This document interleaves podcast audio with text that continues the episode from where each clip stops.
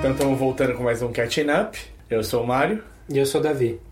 Se você quiser falar com a gente, os caminhos, os melhores caminhos são facebook.com.br podcastcatchingup ou pelo e-mail podcastcatchingup.gmail.com ou acha a gente no Twitter. Eu sou o arroba o desinformante. E eu sou o arroba dedonato. E hoje a gente vai fazer uma coisa um pouquinho diferente. A gente não vai falar de filme nem de série. A gente vai Quê? falar... É, tem, tem que variar. Tá. A gente vai falar de jogo. A gente vai falar do, dos maiores jogos do ano. Talvez o maior jogo do ano. Que é o Zelda Breath of the Wild pro Nintendo Switch e pro Wii U. Mas antes disso a gente vai falar... Tomamos um toco aqui de quem sabe mais de Sandman do que a gente. O quê? Não. Só faz tempo que eu leio, que eu não leio. Que foi o Fábio Ciccone que mandou a, alguma uma correção sobre a origem do, do Sandman. É, eu não tava muito, muito certo também, porque eu nem tinha me preparado. Porque eu não achei que a gente ia entrar tanto na carreira, assim. Sandman merece um, um podcast só dele, quem sabe um dia, né? Sim, O- é. Assim, até- assim que eu catch up É, então. a série toda, sim. Essa é uma pra você. Então, que, eh, você tinha falado que o Sandman era. eh, Que, que na DC tinha um outro Sandman Sim. e que o Neil Gaiman teve que ter um cuidado pra. Diferenciar, isso Diferenciar. claramente. Mas na verdade, qual é que é? A DC, no finalzinho dos anos 80, ela chamou alguns escritores é, gringos, para gringos para os americanos.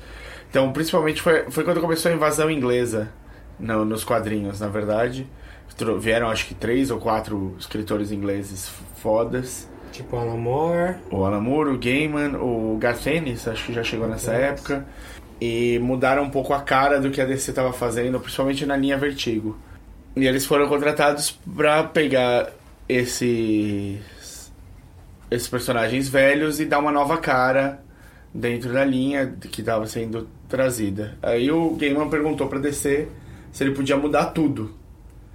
E a DC abriu falou, ó, pode, mas você precisa mencionar pelo menos o, o cara que já existe, né?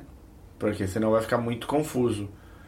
E o Sandman, o, o, Sandman, o, Gaiman fala muito en passant no, sobre o esse Sandman original, né? O cara que era mais um, um detetive. E já vai pra cima de, de- da história dele, já vai mostrar os perpétuos e tudo mais. Então, é, é, tem essa, essa diferença. Ele tinha, ele, ele repaginou, ele ia repaginar esse personagem, na verdade, ele criou uma coisa completamente nova.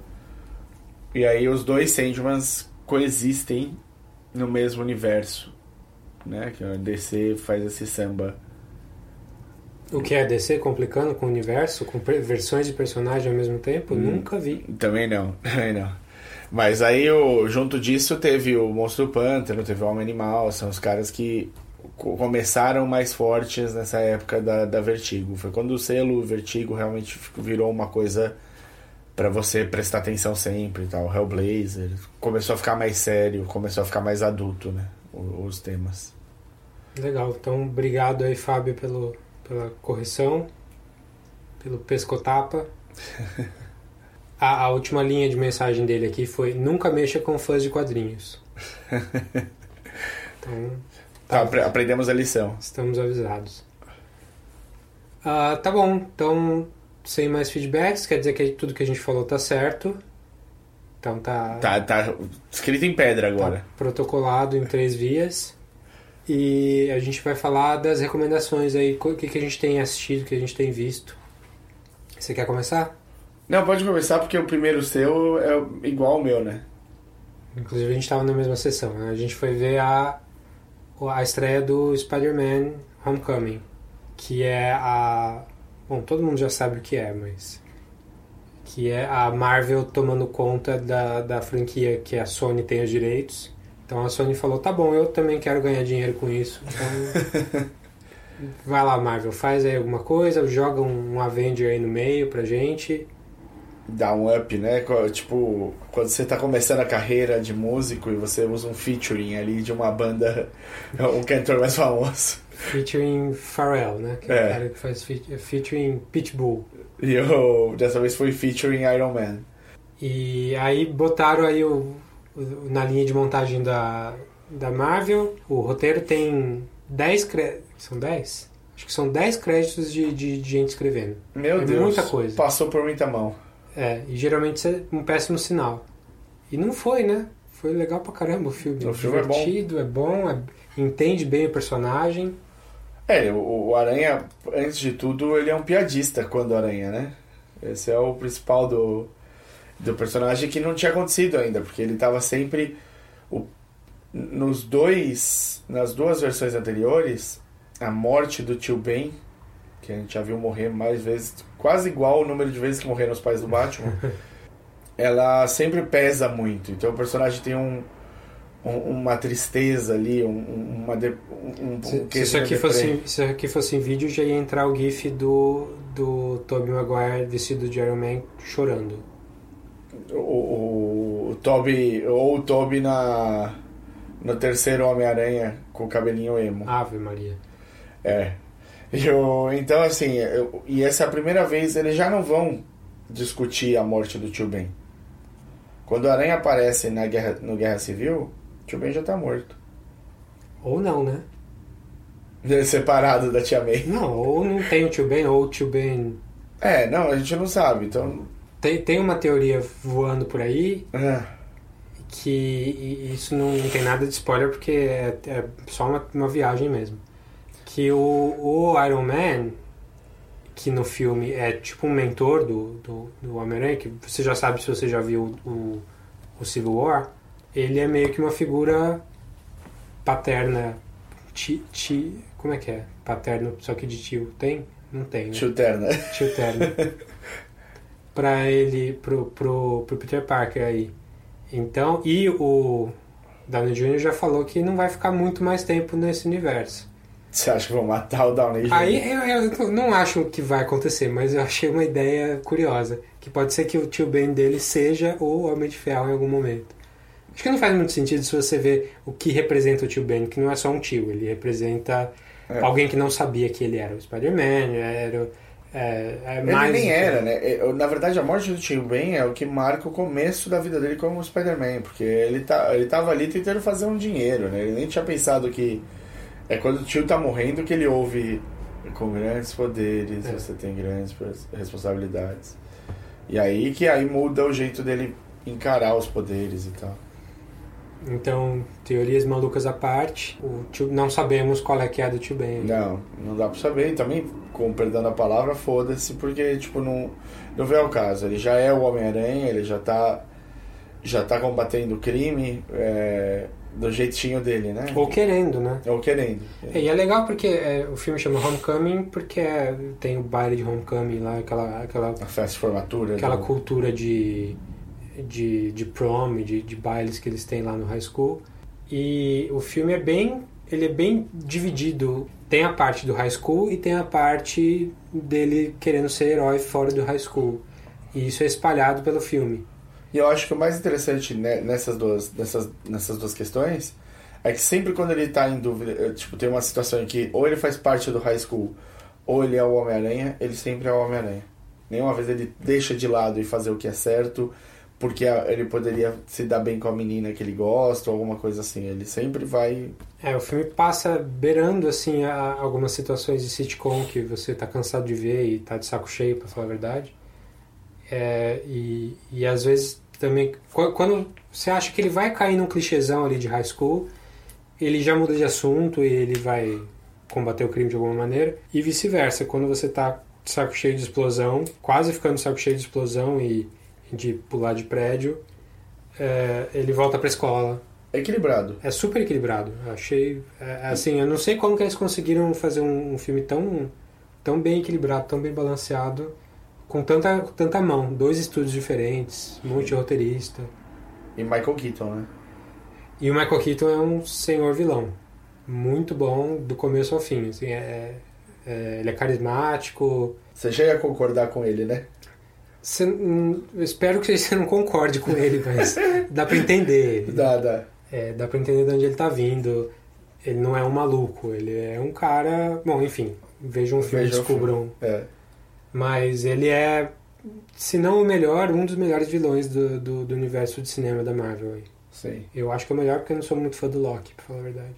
É, o Loki funciona muito bem, mas o Loki é, é, Os filmes do anti-herói, Loki né? estão. É, é, pois é.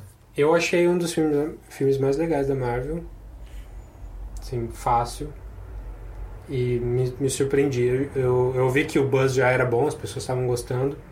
Mas acho que eu gostei mais ainda do que eu estava esperando. E eu, eu também, eu fiquei, fiquei bem feliz. Saí até conversando, falando sobre. Fui dormir já pensando, quero ver de novo, entende? Acho que. É, os filmes da Marvel, pra mim, eu, eu vi todos.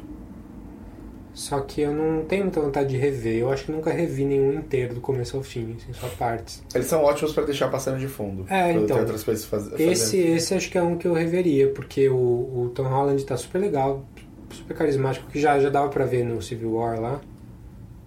E ele funciona muito bem como Peter Parker. Eu acho que. E a, a aberturinha dele gravando o vídeo também é, É, pois é. O começo do filme é super divertido. O, o filme inteiro é divertido. né? Esse começo é, já, já dá o tom certo. assim. Então, ótimo. Achei, assim, quase impecável pro... Que mais você tem pra recomendar dessas semanas aí? O que mais eu tenho pra recomendar? Ah, não tô vendo muita série porque as séries acabaram, né? Estão em hiato? Então tô no hiato aí antes eu tenho o Game of Thrones pra começar ainda, mas tô continuando a ver o, o Preacher, que Tá legal. bem legal. Tá bem legal. Tá, tá mais parecido com os quadrinhos agora e já era bom antes, mas agora Pus em dia ontem. Achei assim, tinha visto os dois primeiros, os dois primeiros estavam ótimos. Vi os dois outros ontem. E foi muito bom. Pois é, tá, tá valendo a pena. A gente vai falar do Preacher é, quando estiver acabando a temporada aí daqui a algumas semanas.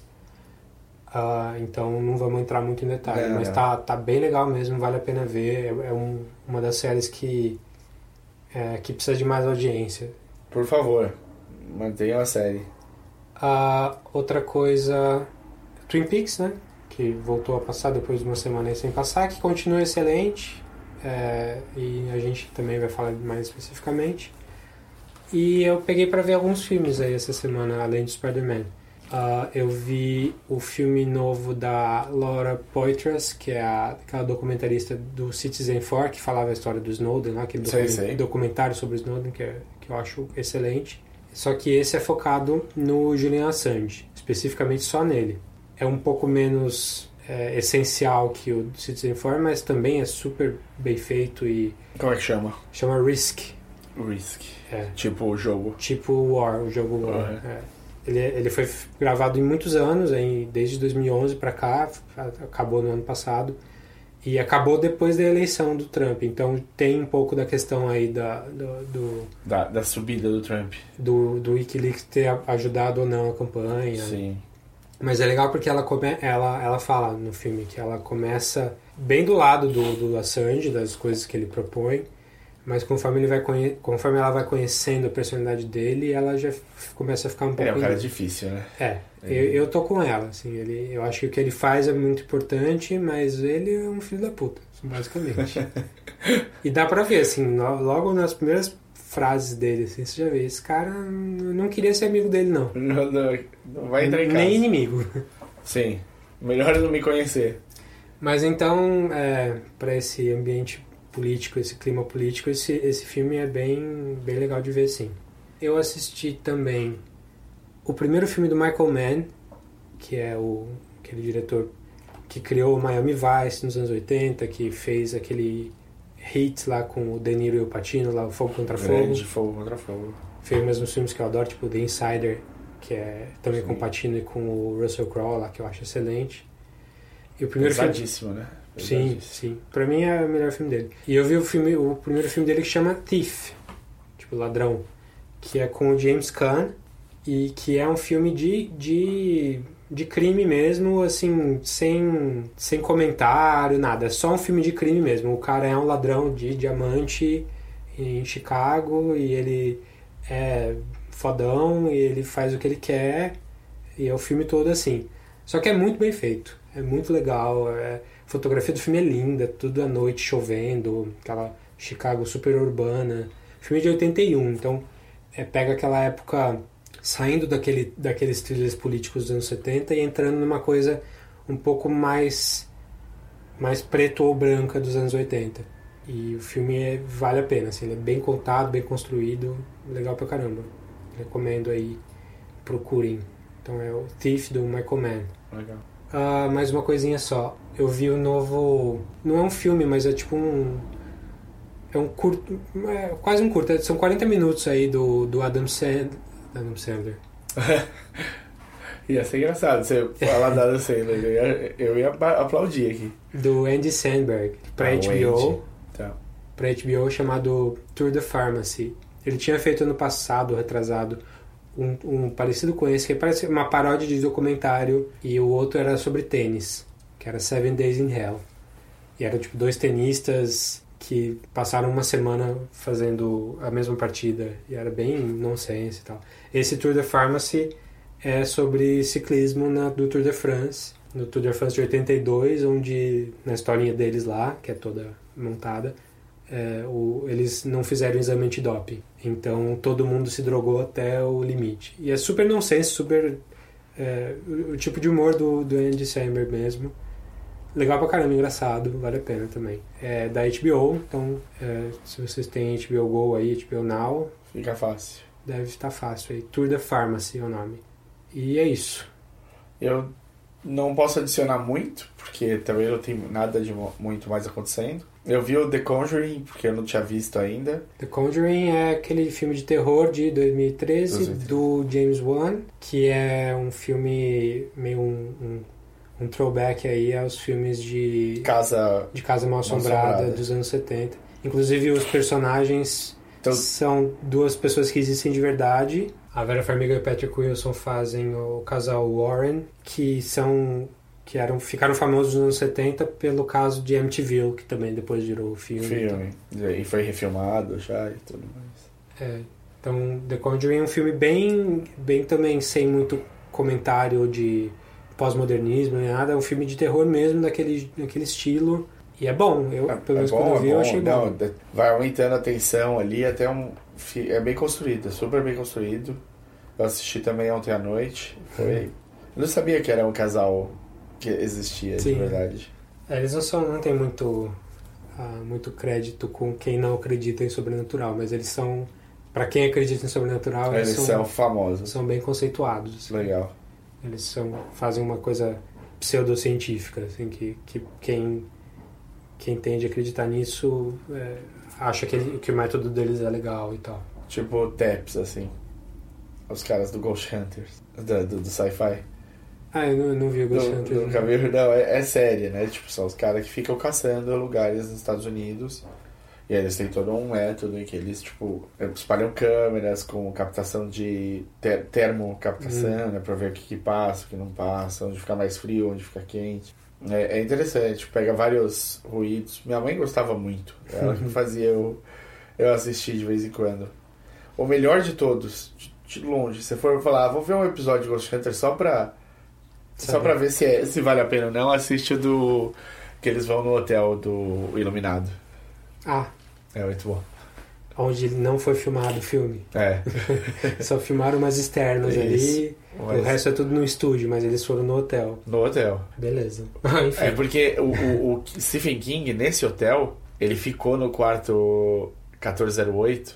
Não, é o 234. Two- é, 237. 237. É. O 1408 é outro filme do É outro John filme. Cusack. lá. Não, mas é do King também a história. Ah, é do King? É. E o. E ele ficou no quarto e, e foi. E, e falou que ele te- experienciou algumas coisas estranhas também. Mas o. Não vou falar, não vou dar spoiler. Se for assistir um episódio pra ver se gosta ou não da ideia do Ghost Hunters, vai esse daí. Mas fora isso, eu, eu pus em dia um pouco os podcasts. Ouvi dois muito, muito bons do, dos escritores do showrunners aí, do Fargo, do Leftovers, no mesmo episódio, E o outro episódio que era do The Americans. Do Nerdist Fridays Panel, né? É. Que foi que as entrevistas que eles deram pro, pra aquele festival ATX, aquele É. festival de, de Que é em escrita de TV em Austin? Austin. Tudo. O que pode ir pra Austin vai pra Austin hoje É. em dia. E eu gostei muito. Você chegou a ouvir? Ouvi, ouvi os dois. Eu fiquei muito. Você sai mais empolgado, né? Pra querer escrever, trabalhar no meio e tal. Dá uma.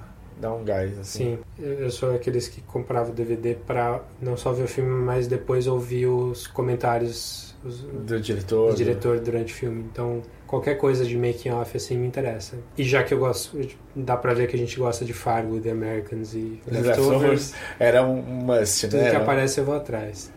É legal. Não, eu gosto do. O cara que apresenta é o Frank Black, como é que é o nome dele? Não, esse é o cara do Millennium. Blacker, alguma coisa assim. Ben Blacker. Ben Blacker. E eu gosto dele, eu gosto do, do parceiro dele também. Eles são falam bem, são divertidos e tal. Existe sobre podcast, a gente fala em outro momento, né? Pelo que eu entendi. É, a gente vai fazer uma recomendação de podcasts aí, um episódio só pra isso, logo logo. Então, maravilha. Eu acho que, já que a gente tá na área de jogos, eu comecei a jogar o Player Unknown Battlegrounds esse- essa semana também, que eu não tinha jogado. Todos os meus amigos estavam, tipo, numa noia louca. É divertidinho. É um first person, que pode ser third person também. Você, pode, você escolhe a câmera que você quer.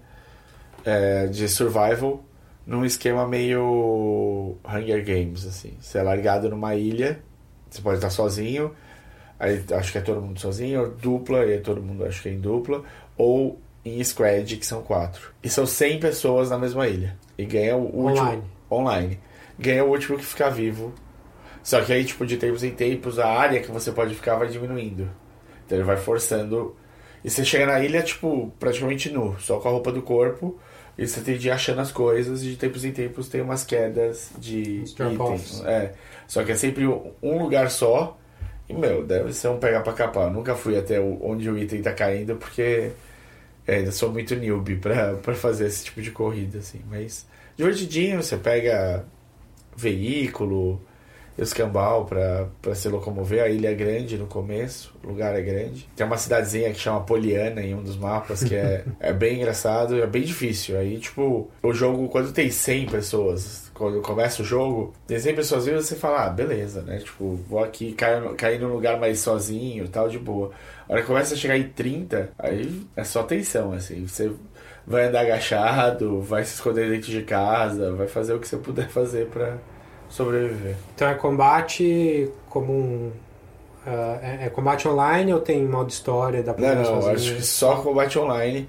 E é engraçado, porque, tipo, ele, é, ele era beta, ou ainda tá no beta, então tem muito bug. Tem, tipo, a galera, os meus amigos de, de- dessa parte de jogos online e tal, eles já morreram de, um, de todo jeito, eles mandam foto e, tipo, o cara tá perdido no meio do nada, sabe? Tipo, e morreu. É umas coisas bem típicas de jogo que ainda tem bug pra ser depurado Tipo, ali. cai pra baixo do cenário e, cai E- Isso, é. infinito, Entra são numa máquina, assim, tipo. E isso é PC, PC, Steam. ah, Steam. Eu acho que talvez já vá sair quando sair do beta, deve sair pra Xbox plataforma Xbox e, e, e PlayStation. PS4. Legal. Mais algum? Não, não, tá bom. Acho que tá bom. Bom, vamos falar então do lançamento aí do, do Zelda Breath of the Wild. Mas vamos falar um pouquinho antes da, da onde a gente tá vindo, né? Que, que tipo de gamer que a gente é. é. É legal que eu venho de um lado e o Mario vem de um outro lado diferente, então a gente se complementa bastante nesse sentido. Tipo, ele falou de, de combate online aí, eu não, não tenho essa área de combate online. Eu parei no Quake Arena, assim, Foda pra caralho. é, eu eu acho que eu nunca tive uma conexão muito boa de internet na época pra para conseguir entrar nesse mundo. Depois eu cheguei à conclusão de que jogo online não é pra mim, porque sempre vai ter uma criança de 11 anos que tem mais tempo do que você para se especializar e aí e para te xingar e tal. Então aí Vai te matar e você vai ouvir a vozinha. Se fudeu, filha da puta! Então eu nunca tive muita paciência pra essa parte, mas o Mario já tem Você chegou a competir profissionalmente? Competi o mais profissional que dava na época. É, Counter-Strike, eu fui patrocinado por 5 anos pra jogar, então mudei de, de casa umas vezes, mas sempre no patrocínio para ir para campeonato, disputando o campeonato pau a pau, ali ganhando alguns, ficando entre os quatro no geral, assim, era um, a média que a gente costumava fazer, os quatro melhores do país. Legal. E antes disso, você veio da SEGA. Eu sou Sega Boy. Eu pulei, eu fui do Atari. Do, do Atari eu passei por uns jogos de computador do Commodore, pro que, pelo Basic, tipo, que Basic lá, tipo, Sim, sim. essas porcaria. E aí de repente apareceu um Mega Drive em casa. O pai ganhou de um amigo que era da Tectoy. Então eu pulei os 8 bits. Eu conheço, tipo, a minha, minha vizinha tinha um Nintendinho São Sebastião. Eu joguei um pouco de Mario na época e tal. Mas pulei. Então a primeira, eu, tipo, do Atari eu pulei pro Mega Drive, meu, é outro mundo, né? Você, a primeira vez que você vê. Porque você pode até zoar, falar da qualidade hoje em dia, ou falar que os jogos não eram bons, mas quando você pega o Afterburner e, tipo, o avião dá um looping na tela, Bom jogo. Afterburner é um bom jogo. e, o- e aí, tipo, a tela gira com você É, é, é, tipo, dá um bug na cabeça de quem tá vindo do Atari ali, assim. E que tipo de jogo você jogava mais? É, eu tinha. Gostava muito de plataforma pra passar o tempo, porque era simples de fazer. E aí em plataforma eu encaixo até tipo Streets of Rage, assim, sabe? O jogo que você não precisa. Não tem um puzzle de verdade, assim. É só você saber apertar os botões e pular na hora certa, você mais ou menos resolveu o. Sua perseverança. É, e aí, obviamente, RPGzinho, né? Tipo. Então você, RPGs. você veio da SEGA e gostava de RPGzinho. É, eu perdi Só Final tem um. Fantasy. Só tem um. Phantasy Star. Só tem Phantasy Star. O que mais você jogava? Tinha. Tinha um que chamava Breath of the Dragon, como é que era? Mas não é da SEGA. Não, eu É tinha- da Capcom. É, eu sei, eu sei. Mas tinha, tinha alguns que chegavam na SEGA e que não era exclusivo do, do Super NES. Que tinha, já tinha um problema que eu não tinha a menor ideia de Breath of Fire. Breath of Fire. Mas saiu pra, pra Mega Saiu, Drive? saiu, saiu. Eu não lembrava, não. Breath of Fire 3, se eu não me engano, saiu. Mas tinha, algum- tinha algum- alguma coisa sempre. O- Nessa época eu comecei a entender co- como é que funcionavam os exclusivos e como é que funcionava lançamento privilegiado, sei lá, alguma coisa assim. Então, tipo, saiu Street Fighter 2 The New Challengers pro Super NES. E eu tinha o Mega. Eu só podia jogar quando eu ia na casa de amigo e tal. E aí, tipo, dois, três meses depois apareceu o- Pra Mega. pra Mega. Pra sair o de Mega, tiveram de fazer um controle novo. Tinha... Isso, na verdade, no, no Street Fighter 2 Turbo. Antes, Turbo, do, é. antes do New Challengers. New Nossa. Challengers é depois. Mas como o Mega Drive só tem três botões, Tinha, agora tem, tem seis. aí né? tiveram que fazer um de seis, porque antes disso, para você jogar, se você jogava no de três botões, você tinha só o soco forte, médio e fraco.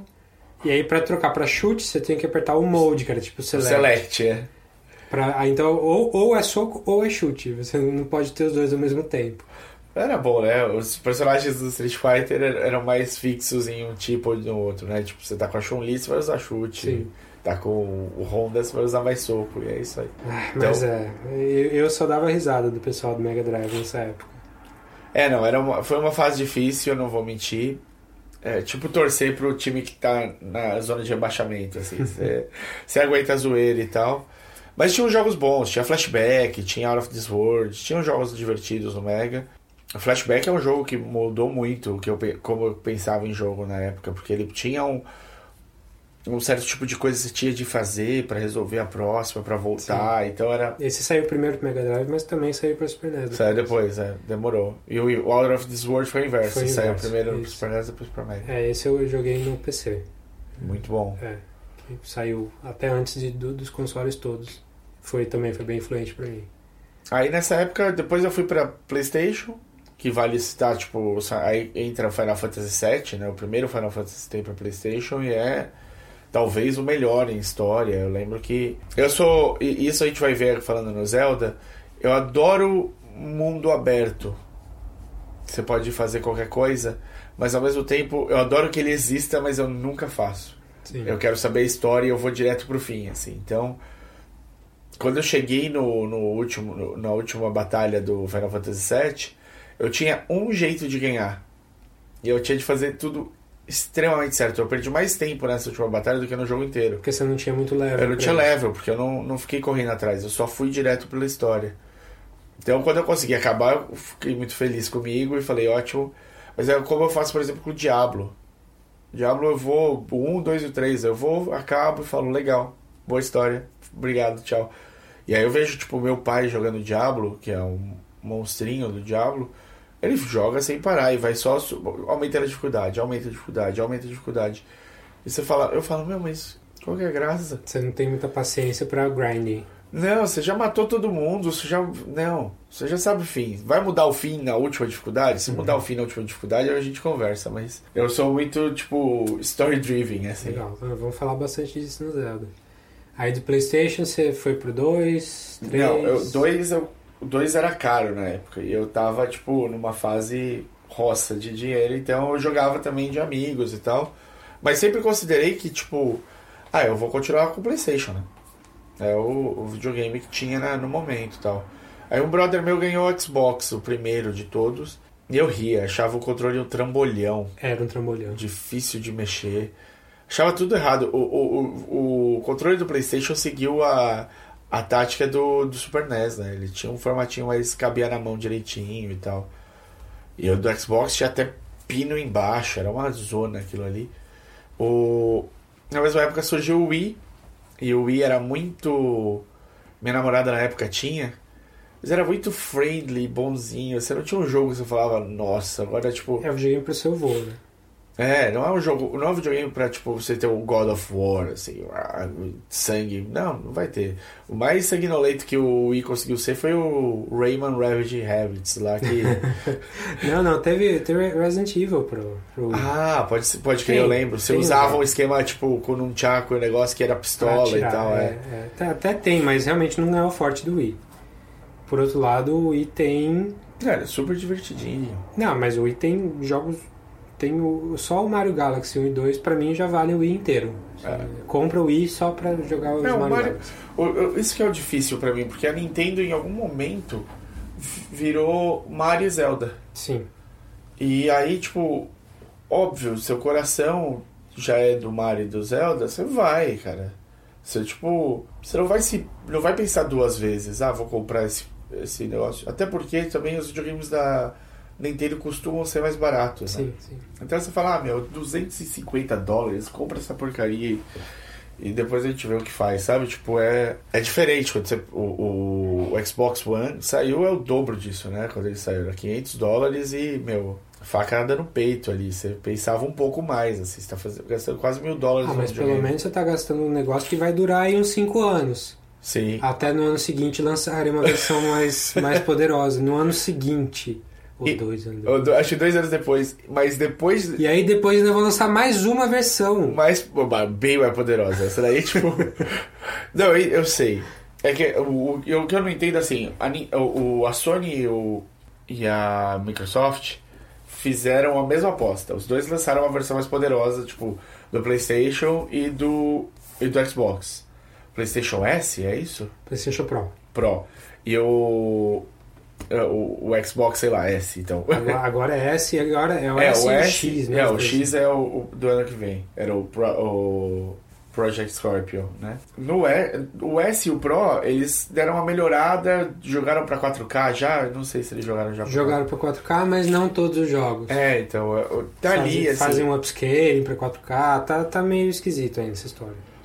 E é por quê? Porque a tecnologia é, lateral, né, o- das TVs e tudo mais, correu por fora e ultrapassou os videogames nisso. Então os videogames ficaram um pouquinho para trás, eles falaram, dá para melhorar porque isso não não fode tanto processamento se a gente souber fazer, vamos pôr aqui. Aí a Microsoft, por algum motivo, falou, tá, a gente tomou um banho aqui com o PlayStation 4 contra o, o, o Xbox One, tomamos um, um vareio de bola.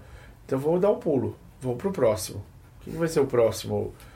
E aí, tipo, na época que era bits, era muito mais fácil de entender, porque, tipo, era 8 bits, aí pulou pra 16, aí pulou pra 32, aí pulou pra 100, 100, não, 128. 128. Não, pulou pra 64, Ah, sim, sim, sim. Pulou pro 64, que era o, o Nintendo 64. É, Né? e na verdade não saiu de 64. Só É. que a gente achava que o PlayStation 2 era 128 porque a gente era moleque e não sabia de nada. Não, não. E aí acabou, morreu essa história dos bits e tal. E aí agora, tipo, eles estão tentando trazer o Xbox para um nível de processamento próximo pro que seria o próximo salto. Eles estão trazendo ele muito próximo para como funciona o computador. Então eles querem melhorar RAM, eles querem melhorar a placa de vídeo, eles estão. Que já era um pouco da estratégia da, da Microsoft já Sim. desde o primeiro Xbox. Né? É, eles estão tentando casar e agora tá começando a dar certo. Você compra o jogo no, no Xbox, ele vale pro computador também. Então você pode jogar em qualquer uma das duas plataformas. Porque se você tiver o Windows, você tá coberto. Agora, assim, tem várias coisas que a Microsoft. Eu tô falando agora, do- terminando minha, minha jornada. É, eu, minha última plataforma é o Xbox. No final, assim, eu achava um trambolhão o Xbox o primeiro. Saiu o 360. Eu gostei, não lembro porque eu gostei dele de cara. Não, não foi o controle, o controle estava muito melhor. Sim. Mas não foi exatamente isso, foi alguma coisa do Xbox 360 que eu falei, não, beleza, quero. Talvez o preço. Na época Era mais barato era mais o- barato do que, que o o Play PS2. 3. E o, o Play 3, Play é. 3. Play 3. Saiu um pouco antes também. Sim. E a desvantagem é que não tinha Blu-ray. Sim, era essa a desvantagem. Não tinha Blu-ray. E era um, pouco, um pouquinho mais fraco, mas não muito. É, então dava, dava ali no mesmo caldo no final.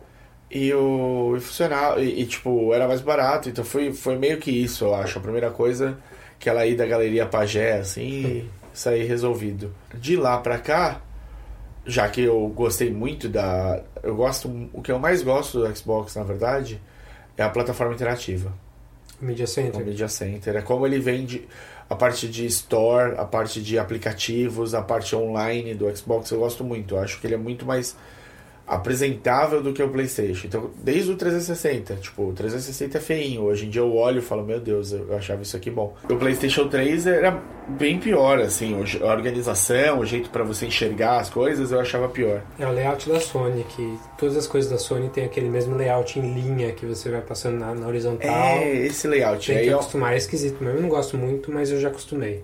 E aí, quando chegou o One, e o One dá um banho no 360, assim, eu falei, ah, não tem como. Tipo, aí a organização fica muito mais prática pra mim, funciona muito melhor. E é, hoje dia eu uso o meu, a minha plataforma muito mais pra TV, Media Center é, do que pra, pra jogo. Porque jogo, eu desde 2000, vai, desde 98, eu tô preso no computador. Então eu vim de StarCraft pra Counter-Strike. De quando, quando eu jogava Counter-Strike, eu joguei praticamente tudo que tinha pra ser jogado. Então, de Gunbound a Ragnarok, World of Warcraft. é, hoje em dia eu tô no- mais viciado. Hoje ainda jogo Counter, né, o Global Offensive, porque a- o pessoal da antiga tá voltando. Então você faz pelos brothers, pela galera que tá ali e tal. Mas da época das Lan Houses, quando eu tinha patrocínio e tudo mais, todo dia era um jogo novo que a galera descobria pra você jogar. Então você chegava, tinha de treinar, tinha de fazer tática, tinha de, de, de manter o, jo o jogo que você era patrocinado pra jogar rodando, mas sempre tinha um jogo novo. Então. E até hoje, né? Você vai ver o. o, o. Só Counter-Strike tem tipo 18 tipos diferentes de Counter-Strike. Eu até acho que uns 3, 4, mas o. mas, é, tipo, você entra e aí o Steam, que é uma plataforma ridícula, dá pra, é pra se ter ódio, ela, porque ele faz promoção. Ele, todo dia tem uma promoção nova no Steam. Um jogo que você. Acabou agora a promoção Summer Sale. né? É, Olha, pela primeira vez É. eu não comprei nada na Summer Sale. eu quase. Acho que a primeira vez em uns 4 anos. Assim. Eu comprei só dois. Tudo bem. Dois, dois pra mim é bem pouco, assim. Sobrou dinheiro na carteira do Steam, assim. Eu comprei um, um, o novo da Telltale. Ah, o do Guardiões da Galáxia. Tem, Da tem, eu nem É. sabia. Então eu comprei porque tava lá bonitinho. E eu comprei na mesma semana, mas no- sem promoção, o, o, o PlayerUnknown Battlegrounds aí, que, é, que a galera já tava jogando. Eu falei, não, vou esperar até a Summer Sale, sem comprar, só pra ver se vai ter uma promoção. Não teve. Então eu comprei do jeito que tava e tudo bem. Então legal. Então seu contato com, com o Zelda e pra coisas da Nintendo é Beira, mínimo. beira o nulo, assim. O Zelda, o Zelda que eu joguei e que gostei muito, viciei na, na flautinha, foi o Ocarina of Time. Sim. O, meia, o Nintendo 64 eu tive um contato bom. Inclusive, assim, tem um amigo meu que tá pra. Falou que ele vai deixar o 64 dele comigo e eu, eu quero. Samuel, se você ouvir, por favor. Eu fiz uma, uma grande besteira nos idos de 2005, quando um amigo meu da faculdade estava procurando um Nintendo 64 para comprar e eu tinha. E eu não, não usava, vou falar disso, eu fiquei tipo, quase 10 anos sem jogar. Qualquer videogame praticamente. Caramba. Que era nessa sua época de Lan House. Aí eu tava só na faculdade sem, Sem sem jogar, sem jogar praticamente. E ele quis comprar e eu vendi pra ele por 200 reais. Eu posso dizer o mesmo pra você, eu posso falar. Nessa sua época de faculdade aí, eu tava Você já sem estudar praticamente. você tinha acabado. eu tava. Eu tava. Entrei em cinco faculdades, desisti todas, na mesma época. Assim, tipo, o jogo fez bem pra mim. Mas eu não só vendi o, o videogame por 200 reais, como o cara veio me pagar com um saco de moedas. Ah, não. É um amigo meu, é, foi, foi, foi meio uma piada, meio sério, mas enfim, ele pagou com as moedas. E tinha moeda de 5 e 1 centavo no meio também. não, bastante. filha da. Foi. Legal, boa piada. É. Aí perdi meu 64. Perdeu e nem sabe onde você usou as moedas. Né, acabou em tipo uma semana, assim, porque moedas. Naquela época moeda valia um pouco mais, né? E qualquer coisa você gastava. Eu andava com o bolso fazendo barulho. Assim, aquela- aquelas duas semanas assim, foi com o bolso fazendo barulho. Mas enfim, a minha, minha jornada foi bem. Foi, foi, foi paralela, diferente, assim. Eu, como, tipo, tive contato com o Atari mínimo, não muito. Comecei pelo Master System, Olha, começou na SEGA. comecei na Sega. Alex Kidd lá. Sonic, joguei vários. Joguei bastante Master System. E aí eu ganhei um Nintendinho. Era um Nintendinho que veio dos Estados Unidos. Super família. Ah, não, era Não, Nintendo. Nintendo mesmo. Aquele quadradinho cinza. Ah, sei. Padrãozão. Padrãozão. Veio, falam que veio dos Estados Unidos porque lá o padrão de, de, de TV de vídeo é NTSC e as TVs brasileiras Pau naquela M. época era tudo pau M. O que quer dizer que eu joguei meu Nintendinho preto e branco. Preto e branco.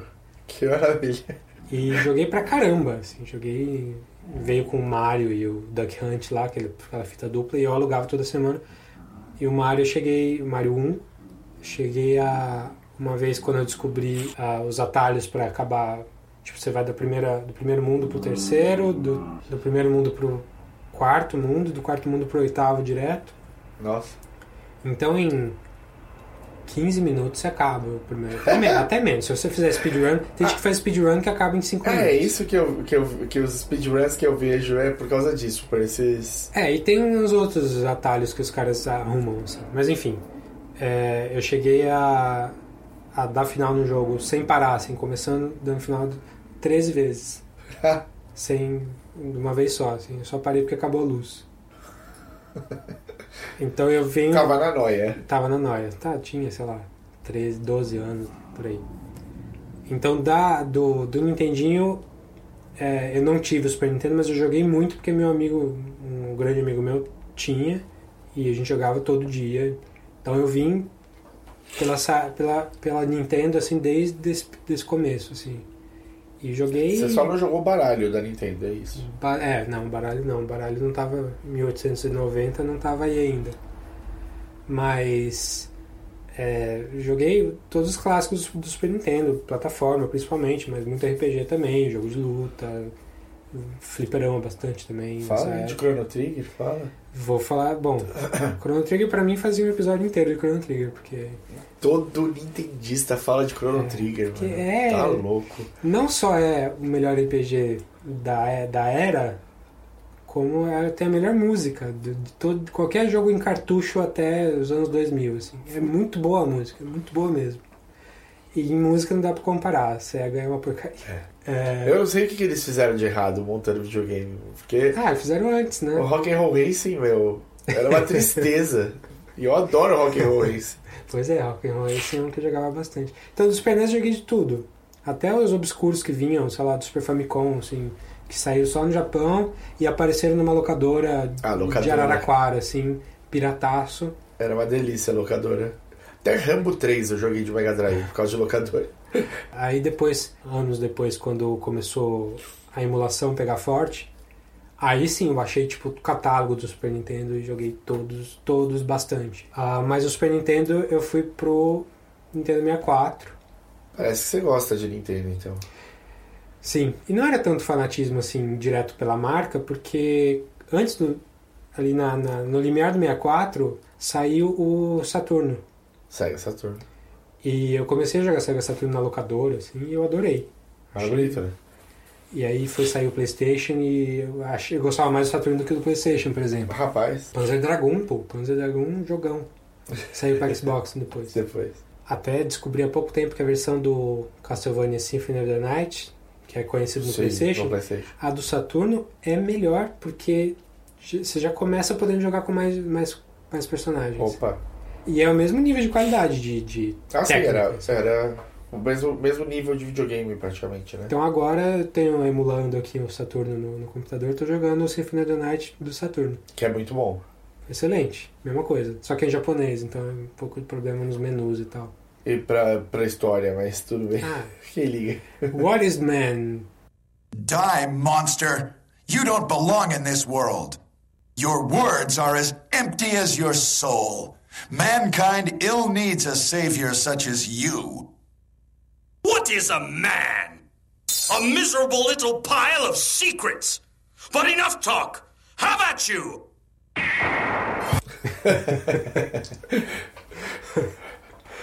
Então eu fui. Aí, aí entre PlayStation e Saturno eu gostava do Saturno, mas eu tive a sorte de ganhar o Nintendo 64. E aí veio é, a minha, meu fanatismo assim, foi. É, pra mim, o, o Nintendo 64 é o melhor Nintendo até o Switch, talvez, assim. É.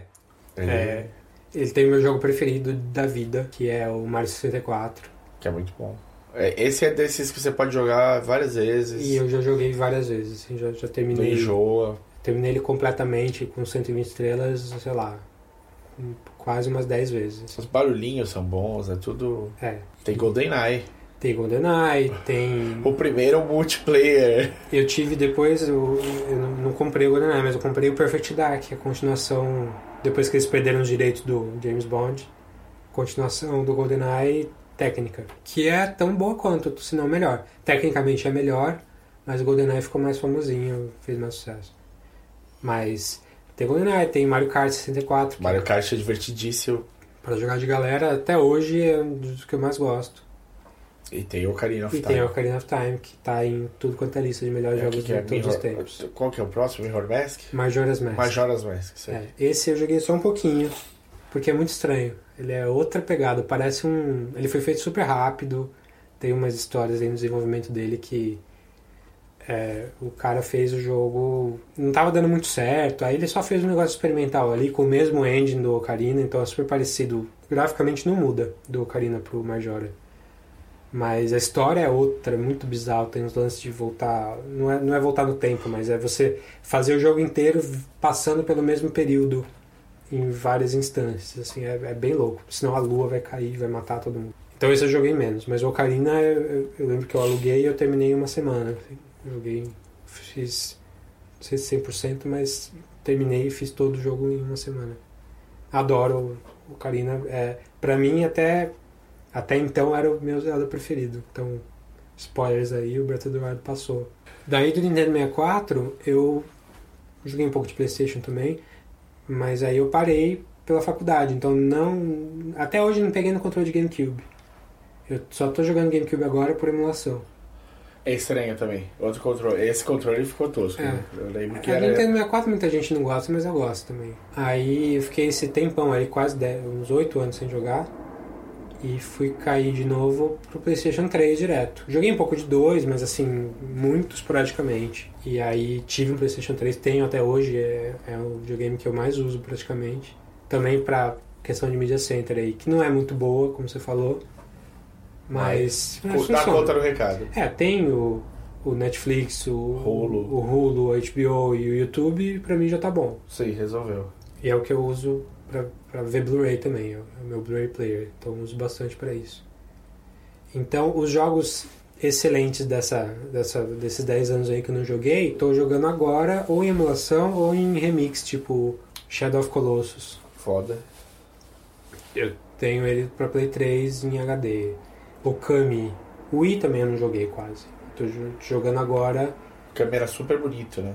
Super bonito. Okami, super bonito tal, da, da, da- Capcom meio RPG. Tem, tem muito de Zelda, é quase um Zelda É, eu, joguei lobo. pouco ele, mas eu lembro que, tipo, foi um dos que me deu uma coceirinha de ter outro. Sim, é, é- também tô no começo dele, mas é, é bem bonito mesmo. Então, é, eu pulei o GameCube, pulei o PlayStation 2 praticamente, o Xbox, fui pro Play- PlayStation 3, pulei o Wii e fui pro Wii U. Ano passado eu comprei o Wii U. E eu comprei o Wii U porque eu via os reviews dos jogos do, do, do Mario novo e tal, todo mundo falando super bem, e eu só conseguia jogar o Mario Galaxy, que eu adorei, e via emulação. E a emulação não é 100% ainda para Wii. Você tem que ter um computador muito poderoso e o meu não é para isso. Minha placa de vídeo não é muito boa. É que é outro ponto em que a gente difere bastante, né?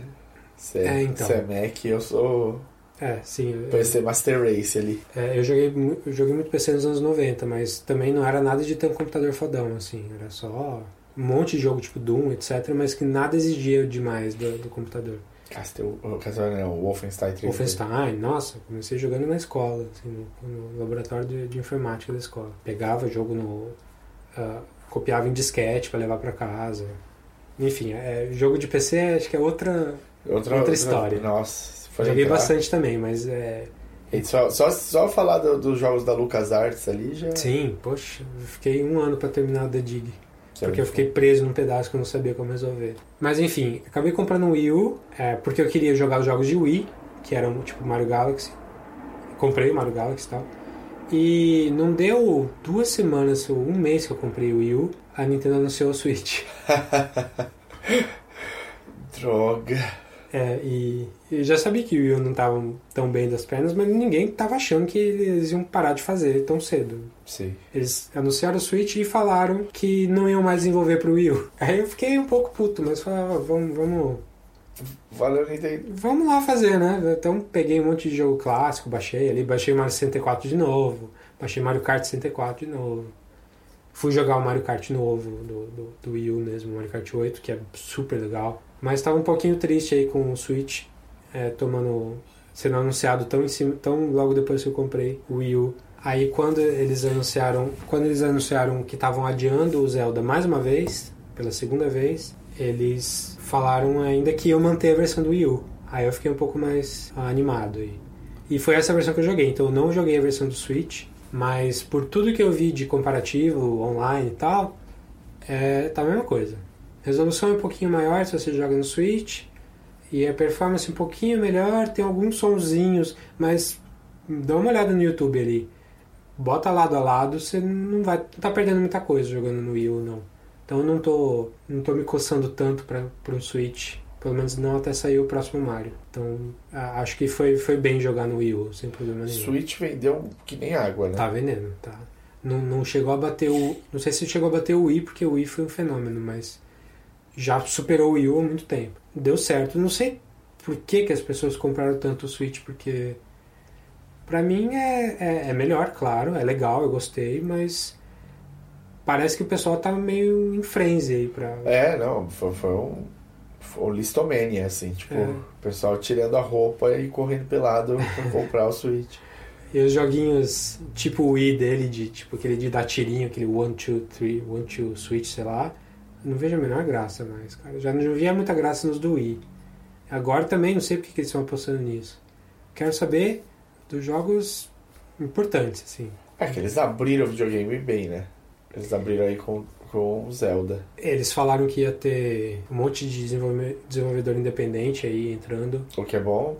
que é super legal. Tanto é que o que eu jogo hoje em dia, é, eu nu- nunca fui da galera do CS, mas eu tenho bastante coisa no Steam, por um computador que não é muito bom pro Steam, mas eu jogo muito jogo que tem inspiração retrô, assim, que tem pixel art, as plataformas, assim, eu gosto bastante.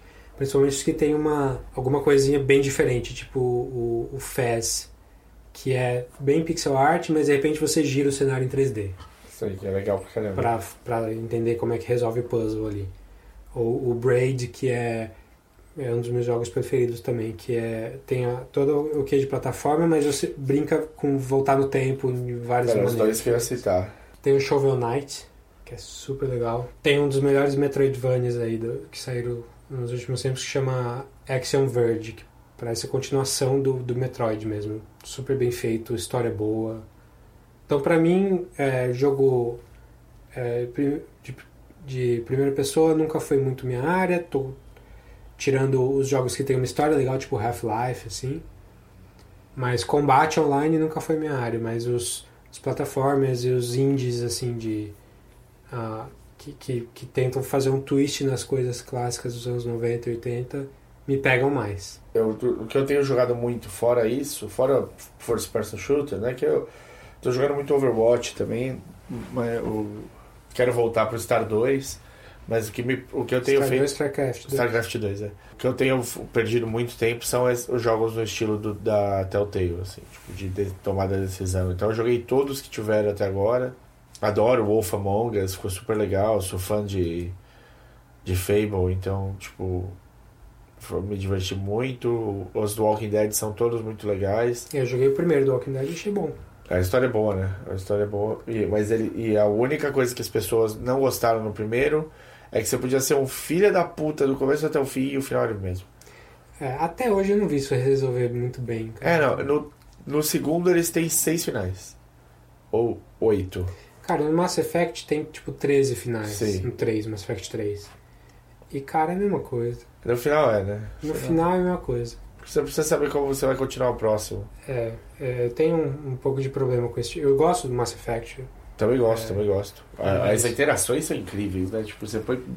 Você muda dois companions ali, tipo, já Sim. muda a conversa, muda tudo. Sim, sim. Mas ah, na mecânica da coisa, não, a mecânica de tipo, da onde a história tá te levando, não Não, não, não. O legal do Mass Effect é que tem muito lore. Sim. Agora o. A mecânica é meio. Tipo, mesmo com essa quantidade de finais, eu entendo o que você quer dizer. De não. Ah, legal, fiz um final diferente, mas tipo.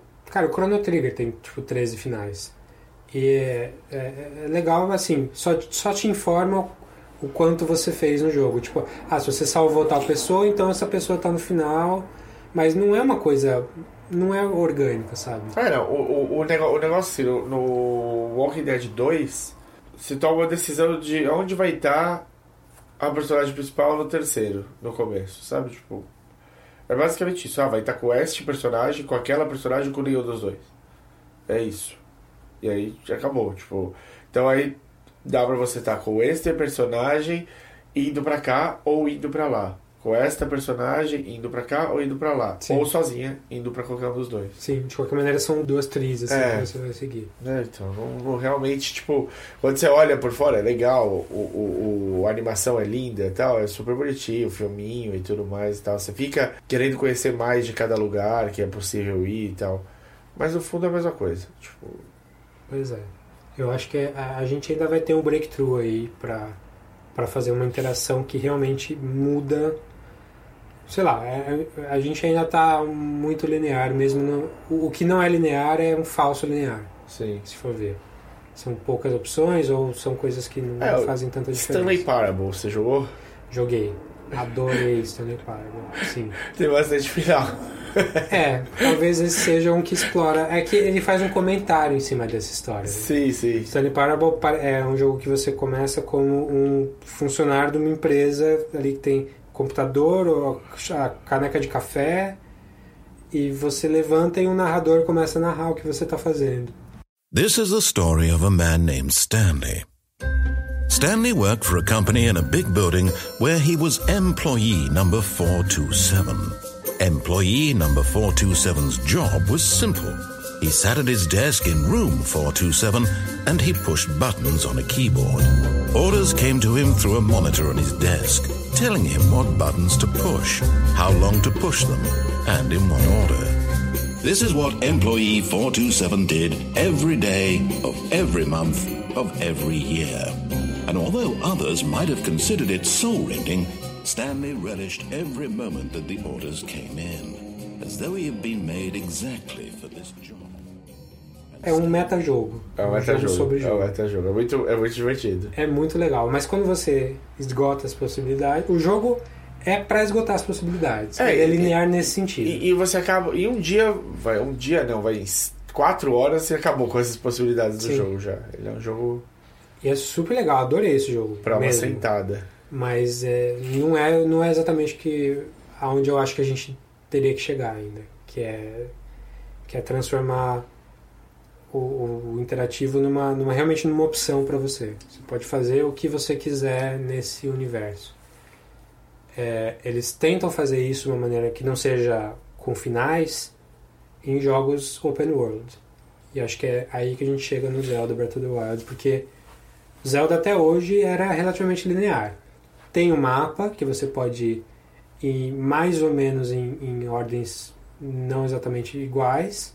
Você pode explorar o mapa todo, mas você só pode fazer a Dungeon 1, depois você fizer. Você pode fazer a Dungeon 2, depois você fizer a Dungeon 1. E por aí vai. Ou você tem quatro dungeons agora e você escolhe qual das quatro você quer começar, mas você vai ter que fazer aquela, essas quatro em algum momento. É, o Breath of the Wild é diferente. Sim. Ele pegou inspiração em outras coisas que não são os próprios jogos da linha do Legend of Zelda. Então ele pegou inspiração em, em jogos open world da Ubisoft, tipo os Far Cry da vida, que eu gosto. O GTA, não sei se é uma boa comparação É, ali, mas é um open É, world. o Open World. Você, você tem contato com o jogo open world em geral? Tenho, tenho eu, eu gosto muito da ideia. Eu já eu até tinha uma lista, mas eu esqueci de. Eu tinha separado. Porque eu adoro a ideia de Open World. Eu acho que, tipo. Sei lá, No Man's Sky. Agora, Esse aí foi pro limite do open world. é, né? então, mas a hora que falaram que ia, ter, que ia ser, eu falei, nossa, eu vou perder minha vida, eu vou deixar de viver. Quando forem me encontrar, eu tô com as unhas do Zé do Caixão, cabelo até a bunda e barba até o, o pé. Mas, tipo, não. No- quando eu vou ver, a ideia me, me soa incrível, mas eu não. Eu com o jogo não. Não é você com o jogo, é a execução do jogo. Tudo que eu vi do, do No Man's Sky, o problema dele é que você tem infinitas possibilidades de fazer nada.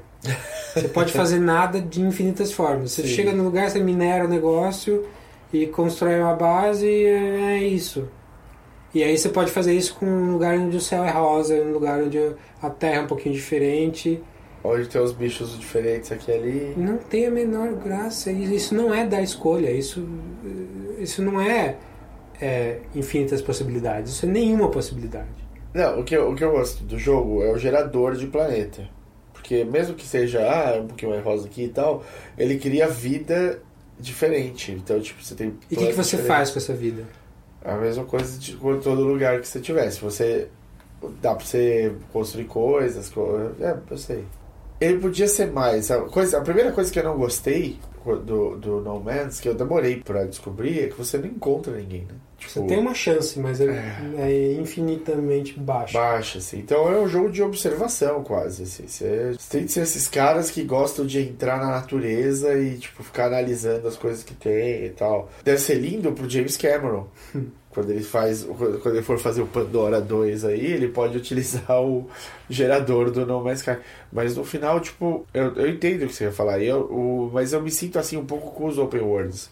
Porque eu acabo sendo muito ligado ao que, que história ele tá querendo me contar. Sei lá, o. Como é que é o nome daquele do PlayStation? Que super manjado, você acaba tipo em 4, 5 horas também. É um jogo indie que ficou famosíssimo, é lindo de imagem. Tem- passa no deserto, as pessoas. Ah, é. Nossa, não me fala desse jogo, cara. É Journey o nome. Journey. Eu comprei cego esse jogo, assim. Eu só vi que os reviews eram muito bons. Os vídeos eram lindos. Lindos. Aí eu peguei. Ah, jogo contemplativo. Legal, eu gosto de jogo contemplativo. Um dia a gente vai falar do The Witness, que é do mesmo cara do Braid, que é um jogo de puzzle numa ilha em que você não encontra ninguém e tá tudo parado e você tem que ver a posição do sol e tal. É meio continuação do Myst, assim. É. Então eu gosto de jogo contemplativo, gosto mesmo. Mas esse jogo pra mim, que eu acabei em nem três horas, É, não, não, dá, não tem nada pra fazer no jogo. nada. Você- e, e as contemplações filosóficas que você tem jogando são muito rasas. É, ele, ele- o que ele apresentou pra mim de, de interessante é a comunicação que eles fazem lá né? por- Com jogadores online, oh, com é, barulhinhos. e o visual. O visual é bonito, mas é one note, né? É, É, é o deserto, e umas horas tem umas águas ali e o sol. É, não, é isso. Realmente, a, a narrativa dele é mínima e eu acho que ele, ele se faz de, de profundo e não é profundo. Então, você, tocou num ponto aí, num nervo pra mim. Esse, esse Journey eu fiquei com raiva de ter gastado, sei lá, 15 dólares nele nessa época. Nossa senhora. Porque nunca mais abri. Eu joguei, terminei e não, não quis mais abrir o jogo. Mas Vou pro Zelda. Open your eyes. Então eu perguntei essa relação de open, com o Open World porque o Zelda é o primeiro jogo Open World mesmo. Do Zelda. Da, do, da linha do, da do, linha, do Zelda, assim. Parece que ele, ele, ele refinou essa ideia, assim. Ele te dá... Você pode, se você quiser, é muito difícil, mas você pode terminar o jogo em, em sei lá, uma hora. Se você conseguir enfrentar o último chefe ali sem, sem armadura, sem arma e tal. Dá, já procura aí né, no, no YouTube tem a galera fazendo. Alguém já fez. Alguém já fez. Mas é, é um jogo. Ele ganha as flechas? Não sei. Não sei porque eu não fiz esse caminho, né? Eu sou o contrário de você, eu gosto de grinding. Entendi. Então, no, nos Far Cry da vida, nesses jogos open world, eu se eu não abro todas as o, o mapa inteiro, eu não estou satisfeito.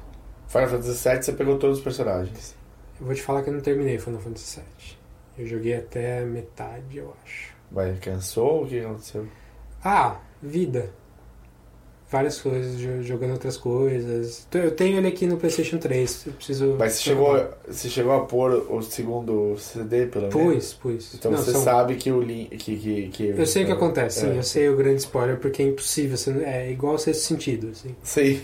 O spoiler do, do, Final Fantasy VII é impossível. E eu vi o final, eu vi. Meu amigo jogou até o final, eu vi ele jogando até o final. Não vi o jogo em processo todo, mas eu vi quando ele tava terminando. Então a luta com o Sephiroth eu vi, é super legal. É legal. Mas é, eu gosto do grinding. No, no Chrono Trigger eu faço, tipo, subi até o 99, todos os personagens. No, no Far Cry 3 tive que abrir todos os mapas, fazer todas as missões que, me inter... que, que eu achava que eram importantes ali. É, eu só não gosto dos collectibles, assim, essas coisinhas de tipo os achievements que te dá porque você matou tantos animais ah, tá. Aí não, foda-se. É, você bateu, então. É, é, esses, esses achievements que é só pelo fato de você fazer, sabe? Que não Sei. te dão nenhum retorno na mecânica do jogo não me interessam tanto. Não, o meu problema, por exemplo, Final Fantasy VIII é o pentelho. A história é pentelíssima e tal, mas eu viciei no joguinho de carta. Aí eu ficava indo de uma cidade para outra só procurando gente para lutar no joguinho de carta e ganhar mais carta. E... Eu gosto de Final Fantasy VIII. Eu acho Acho legal. A, a, só a, o gimmickzinho de você apertar o botão na hora certa vai te dar um ataque maior, eu já gostava. Porque até então o RPG não tinha isso. Sim. Mas enfim, é, Breath of the Wild, ele, pra mim, ele refina o Open World. Porque ele te joga...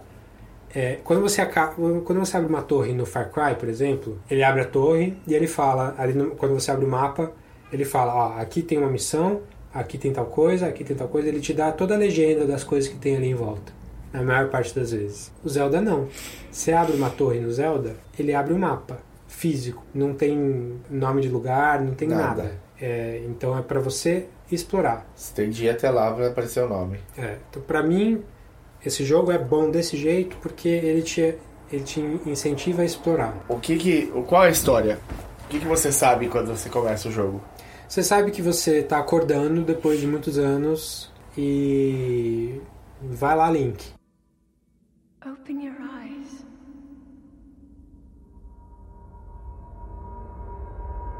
Open your eyes. Wake up, Link. O tutorial é ótimo, porque o Zelda geralmente tem tutorial, principalmente do, do Ocarina pra frente, e o tutorial é chato. O tutorial é sempre chato. E o tutorial do, do Breath of the Wild é um minuto. Tipo, você, você levantou, você vê quando, quando você se mexe, você pega a, o tabletzinho lá, a Chica Slate, é.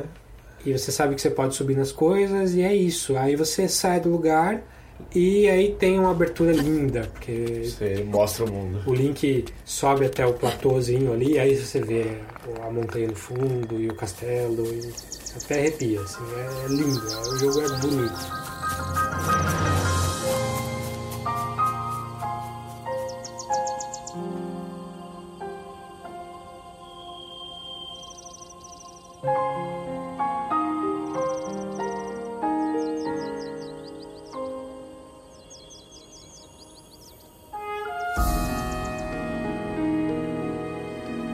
Jogo é bonito. O jogo é bonito pra caramba. E aí você tá solto no mundo, você faz o que você quiser. Você vai, é, você vai falar com um personagem ali, vai aprender alguma coisa. O que eu acho, o que eu acho interessante é que o, o que eles fizeram de um jeito é, mais simples é que o tutorial, ele não é que ele dura um minuto, ele dura o jogo inteiro. Toda vez que você encontra alguma coisa que você nunca viu, eles te ensinam com- o que fazer com aquilo, né? Então, tipo, É, e não é um monte de texto, é meio Não, que você é vai, é é. exploração. Assim, É. Você vai. Você, você ganhou um poder novo e ele te fala, ah, você pode usar esse poder assim. Mas, cara, você pode fazer 10 coisas. 10 não, coisas diferentes com esse poder As que ele não te fala. todas. Uma coisa que eu gosto demais em, em, em jogo, principalmente de, de exploração assim, é a física ser legal. E a física desse jogo é super legal. Tipo, você joga coisas na cabeça das, da- da- das pessoas, acontece o que você acha que vai acontecer. O que você acha que dá pra fazer, dá. Isso é legal. Se aquele negócio está se mexendo, pode ser que eu consiga, sei lá, eu não tô conseguindo empurrar, mas se eu botar uma bomba ali, ninguém te fala isso. Você vai, você olha suas opções e, e experimenta. E funciona. Não é que nem no GTA que ah, a cidade tem 800 milhões de quilômetros quadrados, mas todas as casas não tem porta. Você não entra. Você entra só no que Você pode. entra só na- nas que pode. Esse jogo, o que tem, você pode mexer. Isso pra mim é, é outro nível de jogo. Assim. Ah, isso sim é open world. Não é só um, um grid gigante com, com meia dúzia de coisas que você pode Você pode fazer. interagir. É. Então o que mais falando da- do, do, sei falar de, de plot? Você descobre que o você é o Link e tá sem memória. Então- Você não sabe o que aconteceu, não sabe porque você tá acordando agora. E aparentemente passaram 100 anos, é isso. É, tanto de história que você descobre é isso, e aí você, vai, você olha e Hyrule lá, o, o- o reino, tá em ruína. Então, aquela igreja gigante que você viu em todos os jogos do Zelda tá só, só, só as pedras, e um pouco depois você vê vários lugares que você passou em outros jogos, tá ruína mesmo, só tá em mato pra todo lado, e é bem feitinho até. É- é, eu falei que o jogo é bonito. Você pega PC Master Race aí, o Horizon Zero Dawn, essas coisas assim. Sei. Tem, tem jogos, o Witcher 3, sei lá, que a textura é muito melhor, a, a física das coisas se mexendo é mais bem trabalhada e tal. Mas você não tem. Horizon, Horizon eu queria muito jogar. Eu também quero, parece super legal. Mas é, é, se for comparar com os que eu já joguei, é super bonito, mas você não tem a interação que você tem com Zelda. É, não, eu fiquei surpreso, na verdade, porque eu tô acostumado com a parte visual da Nintendo ser sempre um passo atrás. É. Mesmo quando é muito legal, tipo, o Mario 64 é muito legal, mas ele é todo poligonal. Eles não gastaram ali, tipo, no. Ah, no- também, convenhamos que o Mario 64 não é um bom. Não, não, lógico, lógico. Porque é o pioneiro, né? Sim, o, o- mas isso já, o Wii, o Wii não primou sim. pelo, pelo visual, o Wii era pela diversão, era pela, pela diferença do que era o resto dos videogames. Ele, tanto o Wii quanto o Kinetic no, no Xbox, eles tentaram fazer uma coisa muito difícil. Pegar gente que é muito sedentária e fazer elas serem menos sedentárias. É, descobriram tecnologia de, de, de motion capture é. e tal, e, e aí bateram nisso até não poder mais. Eu acho que de- detrimento dos dois, inclusive. Sim. E o Wii, eu, e, e eu gostei muito, porque eu achei muito bem acabado o Zelda, visualmente. E me surpreendeu isso, porque não é a minha. o comum pra mim com a Nintendo. Tipo, ah, você vai jogar os jogos da Nintendo por outras coisas, não pelo visual. E o visual do Zelda é bem bonito. É, ele não é realista, não é um, esses, esse que eu falei, Witcher da vida, mas ele é bonito mesmo assim. Então tem ali a, a, a graminha balançando com o vento, não é igual tão super detalhado quanto a graminha balançando no vento do Witcher no, no setting mais alto do PC. Mas eu acho que dá pra fazer mais coisa com a graminha balançando do Zelda do que no Witcher. Entendi. Porque no, no, no Zelda, se você cortar essa graminha, você pega ali, você f- faz uma receitinha ali. E, e o vento, a- o clima no Zelda é bastante importante. Nossa, pra caramba. O, no Witcher não. Sim, tá chovendo? Foda-se. No Zelda não. No Zelda se tá chovendo você não vai conseguir escalar. Então, a, pra mim a maior sacada, falei que a exploração é o, é o mais legal da, do jogo. E dentro disso, a maior sacada do jogo inteiro, pra mim, foi fazer o Link poder subir em qualquer lugar. Então tem qualquer lugar, pode ser uma parede lisa assim. Você bota ali ele consegue subir. Ele vai escalando aos pouquinhos, vai gastando estamina ali, mas uma hora chega. E isso faz com que você olhe para uma montanha ali no, ao longe e fale, fala, o que será que tem ali? Deixa eu lá ver. E vai lá. Você pode ir. No começo do jogo você não sabe ainda que você pode fazer tudo isso. Então você tá num, numa área que parece um jogo enorme E aí você cumpre ali o, o basiquinho do, do, do começo do jogo. E aquilo abre pra 10 vezes o tamanho que você tava. Eu tive um azar ou uma sorte logo de cara porque eu me perdi. Então, tipo, eu, eu tinha um caminho que era mais simples, você já começava pegando arma, super rápido, você consegue um machado, em seguida você consegue uma espada e já tá, meu, consegue, consegue brigar. Não, eu passei, tipo, o, o primeiro terço do jogo que eu joguei com pegando graveto no chão pra bater nos bichos. Você dá duas gravetadas, o graveto quebra, você tem que sair correndo, pegar outro graveto pra bater no... Não achei nada, me perdi, demorei pra descobrir os caminhos todos. Tanto que eu recomecei, porque uma hora eu falei, não, pera, eu tô fazendo tudo do jeito mais difícil e eu não vou lembrar, porque eu- uma das coisas que era um norte pra onde você acha armas e tal, é que você encontra um cara no começo do jogo, bem no começo, que vai te dar um pouco de lore pra você entender o que tá acontecendo no mundo, né? Tipo, é o cara que vai te explicar que você tá. Tem uma maçã do lado dele e fala, pode pegar essa maçã, pode comer aí. Se quiser, dá uma, uma- coloca ela no fogo, ela vai ficar mais gostosa. Tal. É, ele vai te dar, ele vai te dar umas dicas. usar uma arma aqui. É super básico. O basicão, ao mesmo tempo ele te dá um pouco de história, né? Ele fala, a montanha tá ali, dominada, não sei o que lá, o castelo tá dominado pelo esse cara malvado há 100 anos, e sei lá o que. E aí saindo desse cara, você já consegue arma. E eu fui nesse cara e, e ele muda de lugar. Então eu fui nesse cara e não peguei nenhuma arma, e saí andando. E aí sem ter a marcação da onde ele tava, eu não consegui achar as armas no começo. Então eu tive de recomeçar pra pegar a marcação da onde ele tava e ir.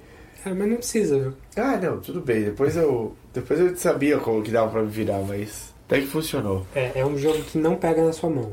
Eu acho não isso super legal. Eu falei de abrir torre, ele tem o esquema da Ubisoft de abrir torre pra abrir o mapa. Você sobe numa torre de observação e abre o mapa.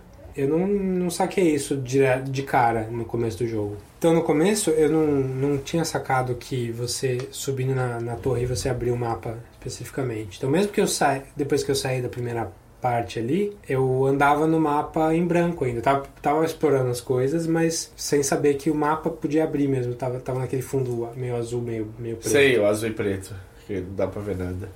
En- Então é um jogo que não te pega na mão nem pra esse tipo de coisa, sabe? É, eu acho um ponto, mais um ponto positivo também. Mas você falou aí do graveto quebrar, e aí é a maior polêmica do jogo, né? O sistema de armas. Que todos os Zeldas, todos, nunca uma arma quebra. Então o sistema de armas é diferente de todos os Zelda, porque agora você tem que pegar a arma do, do seu inimigo e você vai bater ali 30 segundos, ela vai quebrar e já era. Você tem que achar outro inimigo com outra arma, ou sei lá, no lugar onde tem arma. E isso dá um pouquinho de raiva?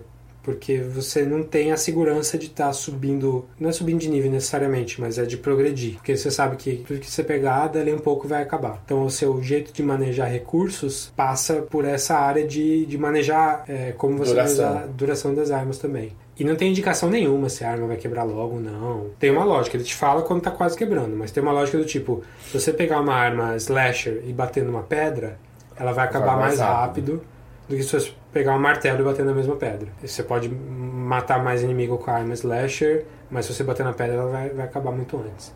Sim. Mas você não tem como medir isso, porque o jogo não tem. Ele, ele te dá a, a vida dos, dos seus inimigos e praticamente só. Ele não, não te dá indicação de muito mais coisa. Então é mais um negócio que te, te faz explorar. É, O que, que você achou da, da- dessa mecânica de armas aí? Cara, depois que eu peguei a manha, eu passei a gostar. Eu passei a gostar bastante. Eu não cheguei a ver se tinha um, um limite de quanta arma você conseguia carregar. Tem, tem. É, é baixo. É baixo, né? Ah, não, pode crer, eu, eu, fi- eu vi. Você começa, sei lá, com quatro ao mesmo tempo. Aí depois você tem que ir pegando as Aí tem, você vai abrindo, não, tem os, o, lembrei. e comprando slots. Sim, os slotzinhos vão aparecendo. Eu gostei disso, eu achei que tinha uma coisa que era muito boa que dava pra você planejar. Você olhava, tipo, tinha três caras que você tinha de matar. Aí você olhava que armas eles tinham, você fica de longe, agachadinho no stealth, assim. E você via que armas eles tinham, sabia que a sua podia quebrar no meio do caminho. Então você já calculava qual era o primeiro que você ia matar, só pra você já poder pegar a arma e poder. Sim. Ou, sei lá, se o cara tem uma arma de metal, você vai no stealth ali e já pega o imã, o magnet, o magnésios lá, É, ou aqui a já runa. puxa a arma dele. Então, é, o, o jeito que ele... o- a grande sacada desse Zelda foi misturar a influência de um monte de jogo diferente, né? Então ele tem essa, esse lance do mundo aberto dos jogos que a gente já falou, mas ele também tem o, o stealth do Metal Gear da vida. Um, um é combate. legal. É, um combate do Dark Souls, que é, é tipo. Se você tomar uma porrada desse inimigo nesse com essa roupa que você tá, você vai morrer em um golpe. Então você tem que planejar muito bem como você vai fazer o combate. Então é, é- foi o jeito a Nintendo se abrindo para outras influências. Que é muito, muito legal. Eu acho que passou da hora já. né, Sim, nunca isso. tinha acontecido assim praticamente. A Nintendo inventa as coisas e as pessoas copiam. E dessa vez a Nintendo estudou as coisas legais que estavam sendo feitas em outros lugares e botou no próprio jogo. Que é o. que- E por isso que eu acho que talvez eles tenham feito um, um dos melhores jogos desse ano, com certeza. É, e- eu acho que esse jogo vai ser tão lembrado quanto o Ocarina of Time. Também acho, também acho. Ele tem. E ele tem uma, uma história boa também. Que eu acho que diferente do resto do- dos outros Zeldas. Sim, é, a história nunca me interessou. Aliás, a história da Nintendo no geral é super. não me interessa. O Mario não, não tem história e. Imagina. No máximo Mario RPG tem história. A mas aí é outra princesa. coisa. Tirando Mario RPG, não existe história em jogo de ação do Mario. É só vai pegar a princesa pronto, acabou. Toda, toda tentativa de criar um universo ali pra mim é- não me interessa mesmo. O Zelda era fraquinho também. né? Vai, pega a princesa, vai em tal lugar, fala com tal pessoa. O rei de tal lugar vai te dar uma coisa se você fizer uma coisa pra ele. No Breath of the Wild é bem melhor Bem melhor. você tem. Você falou que você perde a memória, né? Você perde a memória, mas se você chega num lugar em que aconteceu alguma coisa relevante na história, Sua memória volta. sua memória volta. E aí tem um cutscene, assim, que eu detesto cutscene, mas as cutscenes do Zelda são bem feitinhas, assim, são ele interagindo com a Zelda, sem, sem dar spoiler de nada, mas. E essa interação informa o personagem de um jeito legal. Não é só vamos mostrar esse, essa animação bonita e continua com o jogo. Fala de, de nível de personagem mesmo. Então, gostei disso também. O que mais aí você tem de, de, de, de coisas que você achou interessante? No... Isso já já estamos entrando na parte de spoilers. Acho que de história não precisamos falar muito. Assim, podemos falar depois, mas acho que ainda. Tipo, sei lá. O que, que você gostou no jogo? Eu vou falar uma coisa que eu não gostei, mas que depois eu comecei a, a entender. Eu acho que você morre muito fácil no começo. Você, tipo, até você entender. Quando você encontra os primeiros guardiões ali enterrados e tal, que, tipo, ativam do nada. Meu, pr- primeira vez que eu morri desse jeito, eu fiquei puto. Mas você tentou bater logo de cara, assim? Não, eu, eu achei que. Eu não entendi que. Quer dizer, né? Ele ativa com brilho vermelho e tal. Era uma boa dica de que ele não ia ser legal. Mas eu, eu achei que ele não ia atacar. Porque ele tava enterrado no chão e tal. Era só um, um negócio pra você saber que aquilo já foi funcional um dia e tal. E aí ele ataca. Eu falei, caralho. Ele te dá um golpe e você morre. É, Um tiro, né? Um tiro e você morre. Aí você cai de uns lugares, meu, que você fala, meu, talvez dê pra descer por aqui. Aí tem o climb lá pra você descer. Aí você erra um pouquinho a borda, porque você quer ir um pouquinho mais perto pra dar o climb depois, sendo que você podia ter apertado já o botão, e você cai. Aí você volta com o coração a menos. Aí você. Meu, rápido. E aí, se você não. Tipo, eu que na primeira vez não tinha me atentado pra nada, se eu tinha saído correndo mesmo, peguei um- um- um Graveto. graveto lá e saído batendo nas- no- nos bichos. O, não, não peguei cogumelo. Não peguei maçã. Não subi em árvore pra pegar maçã. Então não tinha como recuperar. Eu ficava com aquele um coração piscando ali.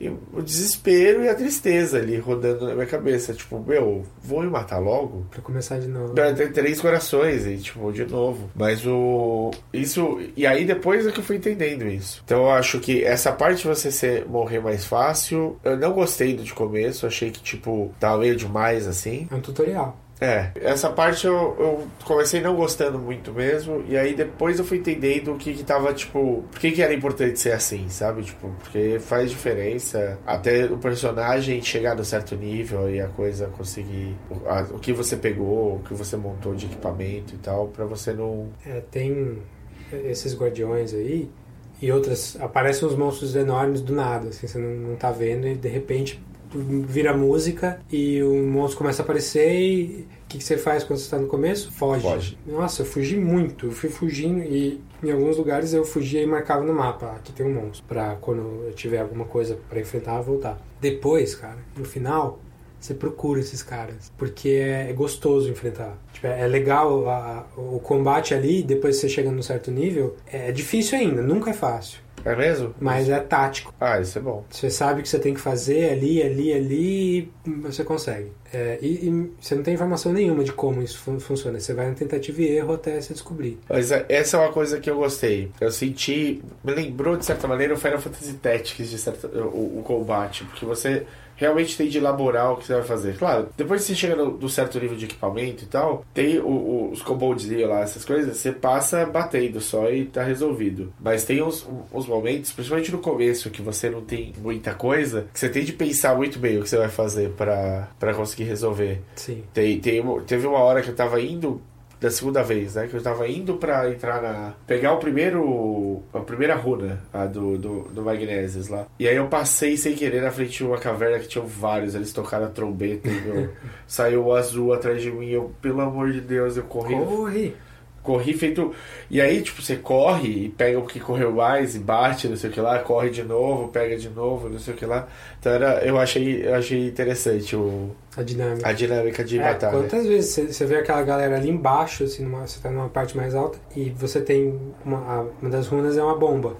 É uma bomba super fraquinha, mas ela é infinita. E Você- você, você tem, sei lá, seis flechas, mas você tem bombas infinitas, você vai ficar atacando bomba, lá Bomba. embaixo, enquanto os caras ficam correndo em volta, Tomando dano à tomando toa. dano à toa, mas você vai demorar, mas você vai fazer até, até conseguir. Então, é, isso é bem interessante. é, as técnicas de combate são legais porque você tem que planejar bem, você, você usa muito física, tipo, lugar mais alto, mais baixo, ou você pega uma, uma coisa, uma caixa e derruba na cabeça deles, ou você é, atira num, num barril de pólvora que tem ali que explode e dá dano em todo mundo. Tem várias coisas que você pode fazer, de novo, nenhuma delas é, ti- é explicada diretamente para você.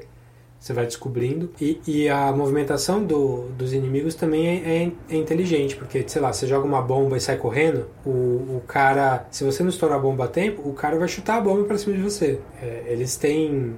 São toquezinhos assim de, de, de inteligência. Eles não são O mais. o AI mais complexo que eu já vi, Não, não. Mas é, eles são o suficiente pra ver que os caras pensaram bem nessa parte, sabe? O combate é divertido. Ele é desafiador e é divertido ao mesmo tempo. Tem uma outra parte importante que a gente não falou do, do jogo ainda, que são os shrines, né? Os. Como é que é shrine? Os, os templos. Templos. As grutas. As igrejinhas. É. Você descobre, vai descobrindo, você não sabe quantos são. Até, até fazer todas você não sabe quantos são. É, que são pequenas, são áreas de, de puzzle ou de combate, que são áreas fora do, do, da- daquele mundo necessariamente. Você entra embaixo da terra e lá tem um, um ambiente totalmente diferente do que você espera. E aí tem to, tudo que os, os Zeldas tinham nas dungeons. Esse jogo não tem dungeon daquele jeito, mais ou menos. Tem esses, esses shrines. E aí ali você vai usar bastante. E, e eu gostei dos Shrines, na verdade, que eles têm. Também tem uma certa, um certo quê de tática. Mais É do puzzle, que... né? É. é. Tem, tem que resolver o puzzle. E alguns deles você soluciona da forma certa, mas você pode inventar soluções também. Só a solução, claro. O que funcionar, eles aceitam. É. Então, sei lá, tem uma parte ali que você tem que fazer o contato é, elétrico de, de, de dois contatos ali que estão abertos. Ah, o jogo quer que você pegue uma caixa de metal e coloque entre os dois contatos para fazer o contato. Mas você não está achando o número de caixas suficiente e tal. Mas você tem um machadão de metal. Bota o machadão de metal ali e funciona. Ele aceita. Então, quando, quando você faz isso e funciona, você fala, caralho, os caras pensaram até, Nessa possibilidade. até isso. É legal, poxa, bem pensado. No YouTube tem uns vídeos dos caras fazendo umas loucuras, assim, de, de parar... o- Você tem uma das runas, uma das runas que chama Stasis, você para um objeto no tempo. E aí você pode dar momentum nela, tipo, você bate nela e ela... Carrega de energia cinética. É, e os caras fazem isso com, com bomba, é umas coisas muito loucas, assim, que você pode se projetar pro ar e, e, e pular muitas etapas. E o jogo deixa, não tem problema. Você só precisa chegar no final. O jogo não te prende para praticamente nada. Sem dúvida foi um jogo bom de jogar. Eu não sou o maior fã de Zelda, mas. Não precisa ser, né? Porque É, é não um outro precisa. jogo. É, não, não precisa ser. Você não precisa saber que a história é mais ou menos a mesma desde os tempos mais primórdios. Sim. E você. e o jogo funciona super bonitinho. Ele não tem a ocarina que te permitia ficar tirando as músicas de fundo de fase, que era. que dava, que era incrível. Tipo, você tocava na ocarina a mesma música que tava tocando no fundo e rolava bonitinho. Ou você podia tocar o tema do. Um tiro da pesada também, né? Sim, sim, a Ocarina, a Ocarina é muito divertida. Mas ele, ele é um jogo melhor, eu acho. Eu acho que ele é mais completo. O que, que você não gostou no jogo? Eu, eu- essa parte de morrer eu tinha ficado meio chateado no começo. Eu tinha ficado chateado de ter me perdido também. Porque aí você. Eu que sou muito ligado ao que a quais são as coisas que precisa fazer, vão fazer o que precisa fazer, a história tem que seguir pra frente e tudo mais e tal. Quando você fica sem ter objetivo, você fala, mano, mas que merda, eu tô correndo de um lado pro outro e não acontece porra nenhuma. Onde eu tenho de ir? Onde eu tenho de ir? E aí, tipo, às vezes você perdeu a marcação no mapa, você perdeu alguma coisa e essa história do mapa, de, deles não te. de você abrir e não, e não abrir, né? De você não continuar com o mapa preto e azul lá é, é, é complicado também. Então você, você sentiu falta de, um, de te pegar um pouquinho na mão em algumas Em partes. algumas partes, eu acho que, tipo, te direcionar um pouco. Porque você tem, do- você tem os dois tipos de player, né? Sim. Sempre. Você vai ter o cara que gosta, vai achar incrível ser aberto e, e poder se perder no jogo e tudo mais. E aí, se, quando se encontrar, é mais feliz ainda e o jogo fica ainda melhor. Mas vai ter o cara que, se ficar muito tempo perdido, vai pesar. Vai ficar tipo, puta, eu não sei se eu quero continuar com esse jogo, já que eu não. né? É, cansa, porque você não tem a sensação de que você tá progredindo. né? Até porque esse jogo não tem levels. Não. Você não tem. Não tem levels de, de fase e não tem level de, de, de nível Personagem. de personagem. Então, se você não tiver as armaduras, as, as armas que você tem, você é o mesmo Link do começo do jogo. Tipo, você é fraco igual e tal. Agora, o que eu gostei muito do jogo, muito, assim, achei, tipo, ponto fora da curva, assim, essa parte do, do que você cozinha, de como você cozinha. É outra área do jogo, né? É, Você pode ficar ali pensando, montando ingrediente, montando o seu. se eu fizer isso aqui com aquilo ali e, e colocar pimenta depois, como é que, sabe, tipo, é muito legal, essa, essa é uma parte legal. E ele também te fala como é que funciona muito bem. Ele fala, ah, alguns itens, você cozinhar, vai ter um, um efeito especial. Então, coisas pra te deixar... Você bota pimenta na comida e aí você vai sobreviver ao frio, etc. Mas ele não te dá muita receita pronta. Tem uma outra, um outro side quest assim que vai te ensinar umas receitinhas, mas é muito pouco, assim. Você pode ficar preso fazendo a mesma receitinha que vai curar quatro corações, sem nunca descobrir que tem coisas que você pode fazer que vai te curar todos e mais alguns. Isso é, isso é muito legal do jogo. Eu Você gostei pode da- passar muito tempo cozinhando também. né? Sim, sim. Dá pra você perder o, perder um dia ali só fazendo coisa. Eu gostei também dessa parte do, do clima, de como o clima afeta, da chuva, do, do frio, você poder morrer de frio. Sim.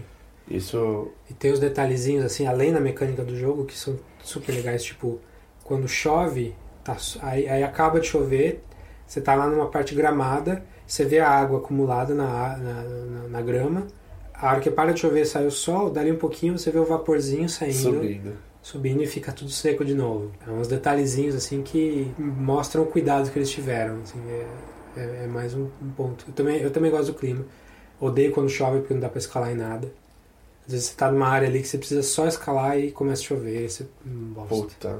E aí essas coisas de pôr pimenta, colocar uma roupa pro, pro frio e tal, eu acho eu gostei bastante. Achei que foi bem. Foram boas sacadas e sacadas simples, né? Coisas que já podiam ter em vários outros lugares e tal. Sim. E eu, tipo, eram coisas que antes, no World of Warcraft, por exemplo, você tem. Você pode cozinhar, pode você ter uma, uma profissão. Então você pode tecer, costurar, você pode, meu, N coisas e tal. E eu até, eu até peguei, tipo, uma noinha em aprender minha profissão numa época, tal, ficava fazendo mega repetidamente tal. O, os amigos nossos que jogavam também com, com, com a gente, tipo o Volve, o Fábio, eles também, tipo, super focaram nas profissões por um tempo e tal. Mas não- é, não era tão. não era intuitivo, não era criativo. Não era criativo o que acontecia no World of Warcraft. O, o Zelda te dá mais espaço. É, essa história de ter profissão, de ter uma, uma- Você pode criar uma vida ali dentro, é uma coisa que tem pouco no Zelda, mas tem. E que é uma coisa que ele deve ter pegado do Elder Scrolls ah, O Skyrim, Skyrim. Eu não joguei, eu só comecei a jogar. Assim, ah, eu também não fui muito a fundo. É, eu eu acho que jogo. é, aquele tipo de jogo é, é, é um, um passo a mais pra mim, assim, que acho que é uma especializar, especializar demais. Assim. Sei. Você pode ir lá, parece que criar uma família. Não, no Zelda não, calma. Calma. Você pode cozinhar, você pode especializar, fazer algumas coisas, mas não chega naquele nível de Second Life, assim. de- Nossa, socorro. Mas tem uma coisa que eu, que eu achei que podia melhorar, assim, no jogo, que é o esquema com os cavalos. Você chegou a pegar cavalo? Não. Não lembro, acho que não. Que é super legal, que você pode você vê os cavalos selvagens e se você for com um stealthzinho assim abaixado, você consegue domar. Ou todos. Você Qualquer cavalo, Qualquer cavalo. que você conseguir subir, se você tiver a estamina suficiente, você consegue domar. E aí você pode levar esse cavalo para o estábulo e registrar o cavalo lá, com o nome que você quiser, enfim, ele, aí você, faz, você cria um bonde com ele. A ideia é super legal. O que eu, não, o que eu acho que podia melhorar é que você não usa o cavalo no jogo. Ah, Porque mesmo quando você não quer transportar de um lugar para o outro, você quer ir andando, você vai chegar num ponto que você vai ter que escalar. aham. E quando você escala, você não, Você não larga o cavalo. tem que largar o cavalo. E às vezes você fica com dó de largar o cavalo, porque você criou um bonde com ele. Você não perde ele, você pode voltar pro estábulo e, e chamar ele de novo. Mas parece que você tá abandonando. Sim. E, e às vezes não vale a pena, porque tem muito. Tem uma montanha, depois tem outra montanha, depois tem E um. paraglide é mais legal. Paraglide é mais legal. Então podia ter. Eu acho que essa mecânica é interessante, mas podia ter sido. Podia ter sido mais útil no jogo, e não foi. Eu criei ali os cavalos. Eu chamei uma de Epana, uma de Epena e uma de Epina. e não chamei nenhuma de Epona, porque Epona é do Orcarina. Legal. O jeito que o World of Warcraft resolveu esse, esse perrengue é colocar. Primeiro você pode desaparecer, né? O bicho se teletransporta ele. Hum, pois é. E o, a segunda é que eles têm bicho alado, né? Pois é, no Zelda não tem nada. Alado só o seu paraglider mesmo. Aliás, uma, uma sacada muito boa do Zelda também é você poder. Então, em qualquer momento você pode pau- pausar, botar no mapa, você pode estar no meio de uma batalha, qualquer coisa, teletransportar para qualquer um dos shrines que você já passou. Então é um teletransporte at will, assim, que parece que deixa o jogo fácil, mas não deixa não. É, é, é só te faz querer é, explorar mais, assim. Você, tem uma side quest ali que fala que você tem que ir para tal lugar. Você pode ir andando, e às vezes você vai, porque às vezes você quer ir andando, ou você transporta lá rapidinho, já faz o que tem que fazer, continua. É um jeito de, de não te deixar acumulando uma side quest que você nunca vai cumprir. Não é um jogo que te pune para explorar, é um jogo que te, ele te recompensa se você explora, mas ele também te deixa cumprir o jogo de outras formas e não, não te penaliza por isso. Sim, eu acho o teleporte. esse- essa ideia dos shrines ajudou bastante, assim, na verdade. Porque é um mapa grande. Não é enorme, mas é um mapa. É um mapa que eles fizeram baseado no tamanho de Kyoto. Ah, é. É, é, que dá para você atravessar em não sei quantas horas. É, é meio que é fisicamente possível fazer. Então, não é o maior mapa que já fizeram, mas é um mapa que tem coisa em todo lugar para você fazer. É um Sim. mapa denso, tem Sim. muita coisa em todo lugar. E é diferente, você falou tem o clima, tem a montanha, tem a praia, é, e tudo é orgânico, assim, parece que funciona. A topografia toda do lugar é bem bem inteligente, assim, bem, bem divertida de ver. E eu morri de todo jeito, por causa da topografia. nadando. Ah, vai dar. Daqui até lá dá, super. Mas você dá dois sprints nadando e morre. Já morrer caindo demais. Sempre que eu acho que tem uma bordinha, eu falo, ah, não, dá pra ir mais um passinho. é, Eu não mor- morri muito caindo, não. Eu, eu gostava de pular e voar com, com sim, com o paraglider. Você falei que não tem level up, mas tem level up de, de equipamento. Então você faz o level up da, da- da- das armaduras que você pega. E às vezes eles pedem, eles pedem coisas muito específicas, tipo, você pegar 20 de um peixe específico. E você não, não tem como saber onde tem o peixe. Aí se você tira a foto do peixe e, e faz um scan dele, ele te fala mais ou menos em que regiões o peixe vive. Ainda assim você vai lá e não tem um monte, tem só alguns. Mas tem tipo outro. Então, às vezes, você, você fica preso em algumas, alguns sidequestzinhos assim que enche o saco. Tem uma Escort Mission no jogo, que acho que você não chegou. Não, deve ser feio. E Escort Mission é sempre um porre, e nesse jogo também é um porre. Que que você precisa exportar? Ah, é um, um daqueles carinhas do- dos Koroks lá, o que te dão a sementinha, sabe? Sei, Quando você acha? sei, sei. Só que você tem lá na- na- nas Lost Woods lá, tem uma parte que o Korokzinho não quer, não quer ser seguido. Ele precisa chegar em tal lugar. Então você tem que seguir ele sem deixar ele te ver e sem se perder na floresta e tal. É chato. Sei. Mas é uma, uma num jogo de. Eu fiz mais de 170 horas nele, né? Caralho. Eu passei, sei lá, uma hora fazendo isso. Tá bom, Tá bom, tá bom. tá de bom tamanho. E você gosta das, das outras raças do. que tem? Ser Você os diz campeões inimigos ou- dos amigos. Ah, sim, é, eu acho bem, bem legal. Não sei se você viu todos, mas Já não vi, fui ver depois aí já. tem, tem um pra cada, pra cada estilo. Alguns já tinham aparecido em outros jogos, tipo os Gorons lá, que são aqueles grandões que moram no, no- na lava, já tinham aparecido. Outros nem tanto. Mas todos eles têm ah, os, os, os que tem a raça e tem os amigos da raça, os caras que falam com você mesmo. Os personagens que tem nome e tal, que tem até voz, são super legais. assim, eles, eles aparecem pouco, mas o, o tanto que eles aparecem, é, dá pra ver que eles têm personalidade.